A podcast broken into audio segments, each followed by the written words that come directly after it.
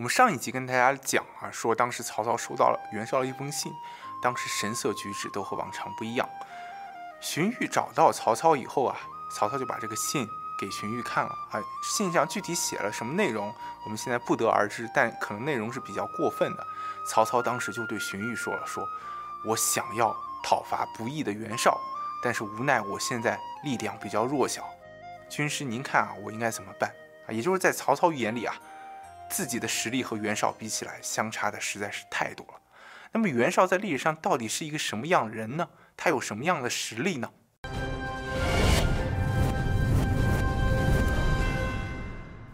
我们今天这一集就展开和大家聊聊袁绍啊，以及他的弟弟袁术。袁绍这个人要叫我说啊，就是四个字：乱世枭雄。枭雄是什么意思啊？枭啊，有两个意思啊。第一个意思是。褒义啊，就是说一个人英勇啊，他是通那个骁勇善战的骁。第二个是他的本意啊，枭它是指枭鸟啊，枭鸟是古代一种恶鸟，有一句话叫枭鸟食母啊，就是说枭鸟连自己母亲都吃，枭鸟是非常凶猛不义的这么一个鸟类。那什么是雄呢？啊，雄就是说这个人有本事有能力啊。我们在这里取枭的第二个意思啊，就是说枭雄就是说这个人啊啊他。不讲义啊，同时呢又比较有本事啊，这就是枭雄。在我看来呢，袁绍这个人有枭雄的志向、枭雄的胆略、枭雄的手段，是当之无愧的乱世枭雄。好，我们先讲什么是枭雄的志向。就《后汉书·袁绍传》就记载了，说袁绍这个人年轻时候就有一个习惯，叫什么呢？啊，叫好养死士，就是喜欢去养那些死士。先解释一下这个死士是什么？死士是古代习武之人，愿意为了自己的主公献出自己的生命啊，也就是袁绍爱养死士，那就是给自己拉一个私人武装集团了。当时有一个大宦官赵忠啊，赵忠当时就不怀好意的说：“袁绍这小子好养死士，不知道这个人终究将要做什么。”啊，这个话出去以后，就让袁绍的叔父袁奎听到了。袁奎知道了之后，哎，知道大事不妙，回去就责备袁绍说：“你小子干啥呢？你这么做要为我们家族带来灾祸的。”啊，袁绍不听。袁绍为什么不听呢？袁绍如果只是像自己的父辈、祖辈一样，在朝廷做官啊，四世三公嘛，我做朝廷宰相，我不需要阴阳死士，对不对啊？我只需要做好我自己的本职工作，读好书啊，我就能做朝廷的官员。那么袁绍之所以要好养死士，给自己拉一个武装力量，就是因为袁绍不甘心于自己像自己的父辈一样只做一个官。袁绍想做的是更大的事情。袁绍当时看出天下将要大乱，就想要成就自己的一番霸业也好，或者是帝业也好。袁绍这个人呢，还有枭雄的手段。我们大家知道，曹操的第一块根据地兖州是怎么来的啊？是曹操。一仗一仗打过来的啊，先是打这个黄巾军，再是打那个黄巾军，之后张邈来了，吕布又来了，哎呀，打来打去，打了好几年，好不容易把兖州这块地方打下来了。袁绍这块根据地冀州怎么来的？那是袁绍骗过来的啊。袁绍当时怎么坑蒙拐骗呢？啊，当时派遣使者先骗北方的公孙瓒说你南下，我们一起打冀州，又派了一个使者。去找当时的冀州牧，就冀州的长官韩馥啊，就骗韩馥说了：“将军您不妨就把冀州让给袁绍啊，这样你既保全了自己的性命，又博得了让贤的好名声啊。”什么一来二去，当时的冀州牧韩馥就真听信了啊，就把这个冀州的位置让给了袁绍。所以，我们看袁绍这个人，可以说是为了达到自己的目的不择手段的这么一个人。不仅如此，袁绍这个人作战还是非常英勇的。《后汉书》记载了这么一个故事啊，就是说袁绍当时在北方有一次和公孙瓒作战啊，当时界桥之战，袁绍以少胜多。这打完了胜仗啊，袁绍当时带了几百名士兵啊，在一个地方休息啊，没想到公孙瓒几千名骑兵虽然败退了啊，但是又卷土重来，又把袁绍这个几百人团团围住啊。当时形势非常危急，箭如雨下。袁绍当时的一个谋士田丰就扶着袁绍啊，要。带着袁绍去这个残垣断壁后面去躲箭雨啊，去休息。袁绍当时什么反应？啊，袁绍当时怒发冲冠，一把拽下头上的头盔，往地上一摔，怒吼一声：“男子汉大丈夫，当在阵前英勇杀敌，哪有躲在墙壁后面的道理？啊！说完，袁绍带领士兵拿起弓箭反击。啊！当时这帮骑兵不知道袁绍在这儿，啊，一看跑啊，这帮士兵就跑。所以我们看袁绍这个人啊，作战是非常英勇的。啊，不仅如此，袁绍还是一个在危险关头足够从容自若的这么一个人。《后汉书》还有这么一个故事，就是说有一次啊，袁绍在前线打仗，前线情况非常焦灼和激烈啊，没想到自己的后方就自己的都城就邺城，啊，被这个起义军黑山贼给攻陷了。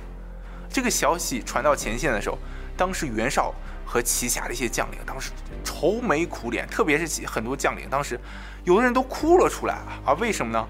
因为这帮将领啊，包括袁绍的家人都留在邺城啊。史书上记载说，袁绍这个时候从容自若，带领士兵回攻邺城啊，围城五日，最后成功攻下邺城。袁绍在北方最大的对手啊，叫公孙瓒啊。公孙瓒这个人，我们之前也提到过。他第一个特点就是打仗特别厉害，特别英勇，特别是骑兵啊，他手下的骑兵叫白马义从，大家都骑着白色的马，非常漂亮，呼啸而过啊，作战又非常厉害。公孙瓒常年在中国北方边塞和少数民族作战啊，什么乌桓啊，什么鲜卑族啊，骑兵啊，经常这样。有一次，公孙瓒自己就带着几十名骑兵啊出塞巡逻啊，被几百名这个敌人围困。当时公孙瓒看这个情况，对身边的兄弟。大声呼喊说：“兄弟们，我们今天不英勇杀敌，今天就死在这儿了。兄弟们，跟我上啊！”说完，公孙瓒手持两个长矛，骑在战马上，一马当先就冲敌人杀过去了。啊，瞬间就斩杀了十几个敌人。啊，公孙瓒自己的骑兵也跟上，啊，杀出一条血路，逃了回去。当时啊，这个各个地方的这个鲜卑啊、乌桓啊，一听说公孙瓒守卫哪个地方，啊，大家都绕着走啊，我们不去啊，公孙瓒在哪，我们坚决不去。所以公孙瓒可以说是威名远扬，但是后来公孙瓒犯了一个错误啊，什么错误呢？公孙瓒当时把自己的上司，也是幽州地区的最高长官，这个刘裕杀了啊。公孙瓒和刘裕一开始有这个战略上的一些矛盾啊，不和，后来渐渐发展成两个人的这个人恩怨啊。最后公孙瓒就下手把刘裕杀，杀了刘裕之后，公孙瓒就控制了幽州这个地方啊。自从公孙瓒控制幽州以后啊，公孙瓒就变得骄奢淫逸啊。史书上记载说，公孙瓒这个人有个特点，什么特点呢？就是记过忘善，睚眦必报啊。什么意思呢？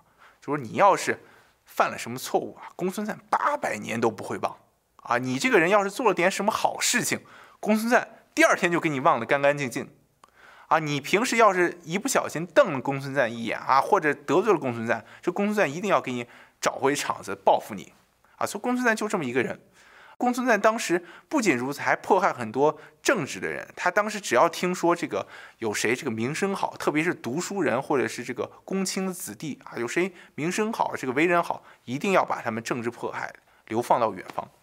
当时有人不明白，就问公孙瓒说：“哎呀，公孙瓒，这些人也没招你惹你啊，你把他们这个迫害成这样干啥？”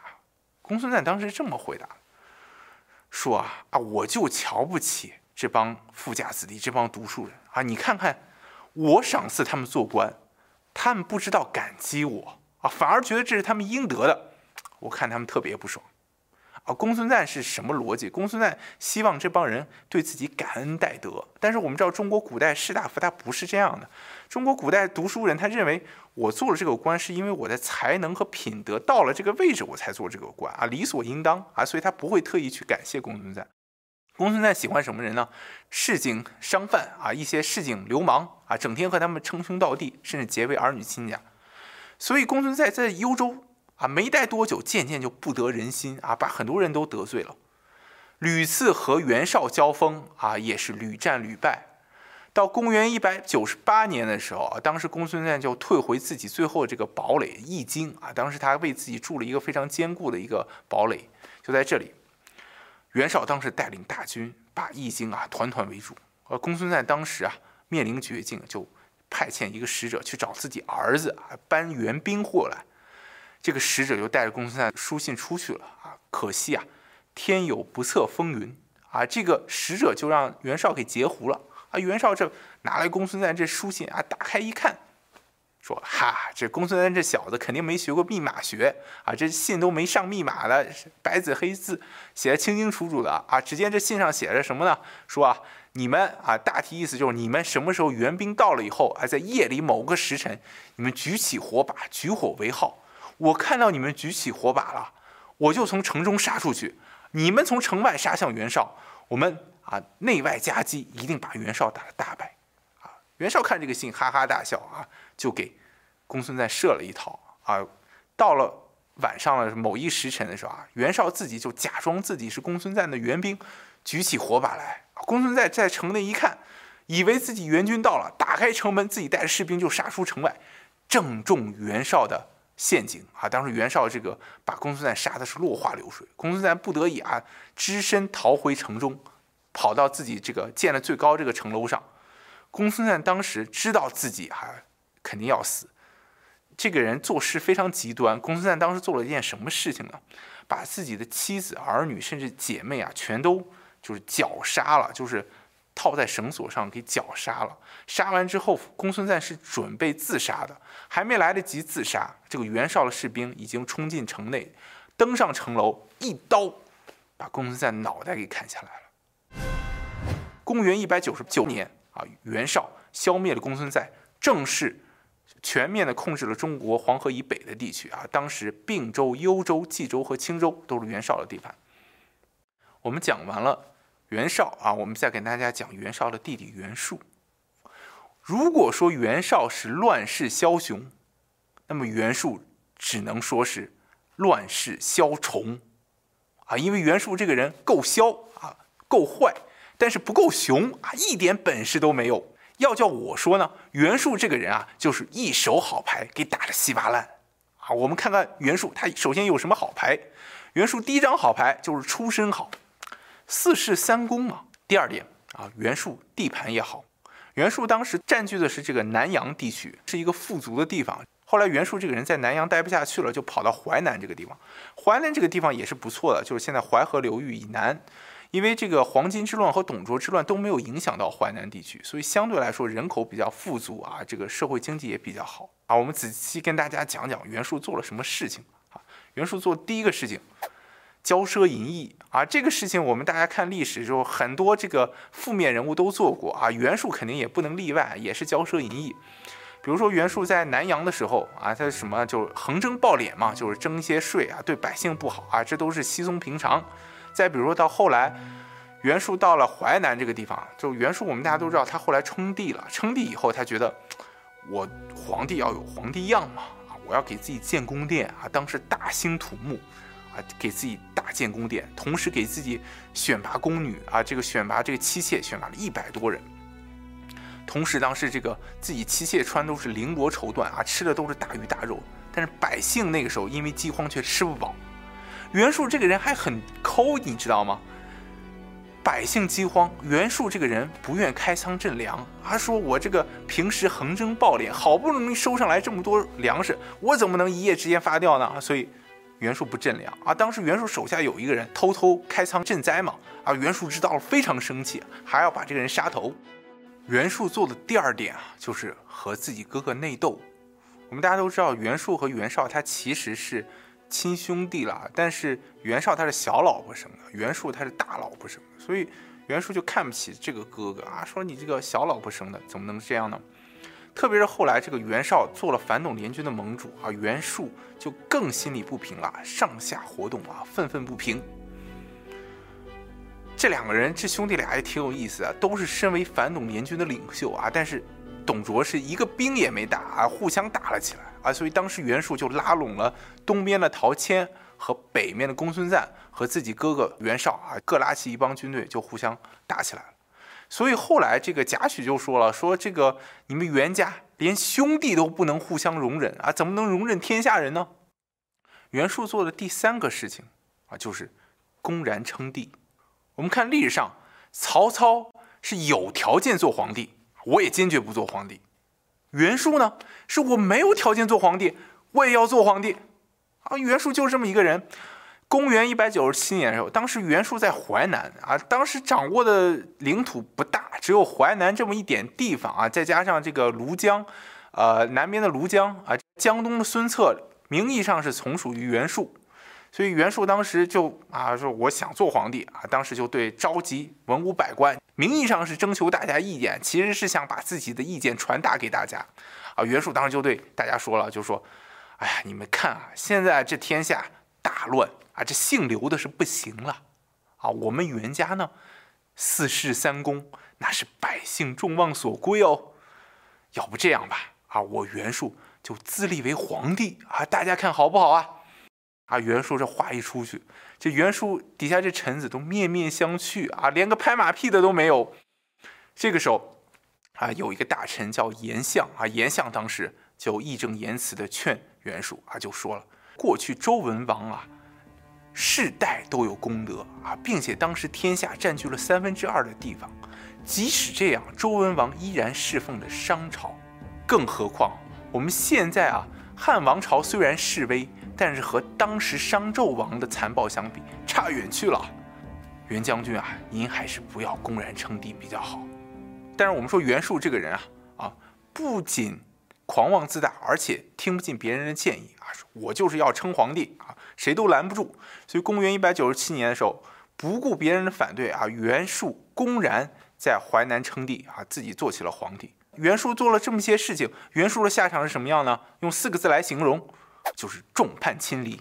啊，袁术怎么众叛亲离了？先讲袁术的好朋友。袁术当时有个好朋友叫陈规啊，陈规和袁术从小哥俩好，两个人从小就认识，从小一起长大。陈规这个人还是非常有才能的啊。当时袁术称帝了以后，就想请陈规来给自己做官啊，替陈规写了个信。袁术就在信里对陈规是这么说的：说啊，过去秦王朝暴政啊，最后。天下英雄群雄逐鹿啊，最后是兼具智慧和勇气的人取得了天下。你看看现在的王朝啊，这个汉王朝示威，天下又有分崩离析的趋势，这正是各路英雄豪杰各展本事的时候。先生您啊，是我的旧交啊，我们是旧相识，您来投奔我吧，我一定重用你，我们一起成就一番霸业，好不好？啊，袁术当时写了这个信送去给陈规啊，陈规一看说。确实是兼具智慧和勇气的人取得了天下，但是你袁术不看看你自己，你既没有勇气，又没有智慧啊！你还想取得天下做皇帝啊？这是太荒谬了。陈规当时就义正言辞拒绝了袁术。啊，袁术当时一看，说软的不行啊，我得来硬的。陈规当时的二儿子在袁术这里啊，袁术就以此来要挟陈规。陈规一看。说怎么还有这样的人啊？就又写了一封信啊，在这封信里，陈规是这么说的：说过去确实是啊，秦王这个暴政啊，最后是导致秦王朝灭亡的这样的一个趋势。但是现在的汉王朝啊，远远没有当年秦王朝暴政那样的程度啊，更何况曹将军这个人英明神武啊，我希望将军您啊，能和曹将军一起扶持汉王朝。没想到将军您。却公然称帝啊，实在大失所望。我说的话虽然不好听啊，但是忠言逆耳啊，这只是至亲的朋友才会讲给你的话。陈规写的这个信是非常有水平的啊，但这个袁术看了也是自知理亏啊，就没有继续去要挟陈规了。所以你看，作为袁术从小的发小、好朋友陈规啊，这个都不理袁术了，更何况其他人呢？啊，我们再讲讲袁术的老部下。孙策，孙策以前是这个袁术的部下，控制江东以后，袁术称帝，孙策当时就给袁术写了一封很长的信啊，史书上记载洋洋洒洒几百字啊，我们今天是不说了，说也说不完，反正大体意思就是啊，袁术啊，你不要称帝啊，给袁术列了这个反正好几条理由啊，袁术当时也不听啊，袁术当时就是要称帝，谁的话都不听，所以当时孙策在南方就。自己独立了啊，就和袁术开战。袁术当时在北方啊，和这个吕布还有曹操也开战。所以袁术这个人呢，就陷入了这个众叛亲离的这么一个局面。偏偏他呢，打仗不行啊。袁术先是被吕布打败，又是被曹操打败啊。最后自己所在的地方淮南又发生大饥荒啊，这个百姓没得吃，士兵没得吃啊，士兵也都陆陆续续跑光了。袁术这个时候气急败坏。一怒之下，一把大火把自己刚建的工事全给烧了。烧掉之后，袁术当时想往南走，去庐江找自己的老部下。啊，袁术好不容易跑到庐江，这个自己的老部下也拒绝接纳自己，走投无路的情况下，时候袁术想起了自己的哥哥袁绍来了。袁术看了看自己怀里这个传国玉玺，哎呀，想了想说：“这皇帝我袁术是做不成了啊，但是肥水不流外人田啊，说不定我哥还能做啊。”袁术就揣着玉玺。离开庐江，北上，准备去投奔自己哥哥袁绍。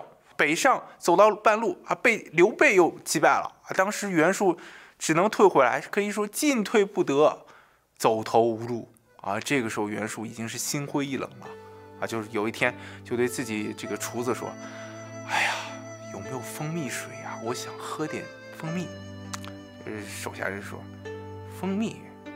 我们连粮食都没有，还蜂蜜水呢？没有。”袁术听了以后啊，叹了一口气，说了这么一句话：“我袁术今天怎么混到了这般地步啊？”啊，说完之后，袁术突然感到心口一阵剧痛，就弓下身子来，伏到床边，一口鲜血吐了出来。啊，这鲜血一口不止，连续吐了一斗鲜血出来，最后袁术就在床边吐血而死。我们看袁术的一生啊，狂妄自大，这个骄奢淫逸啊，不听别人劝啊，真的是一手好牌打得稀巴烂。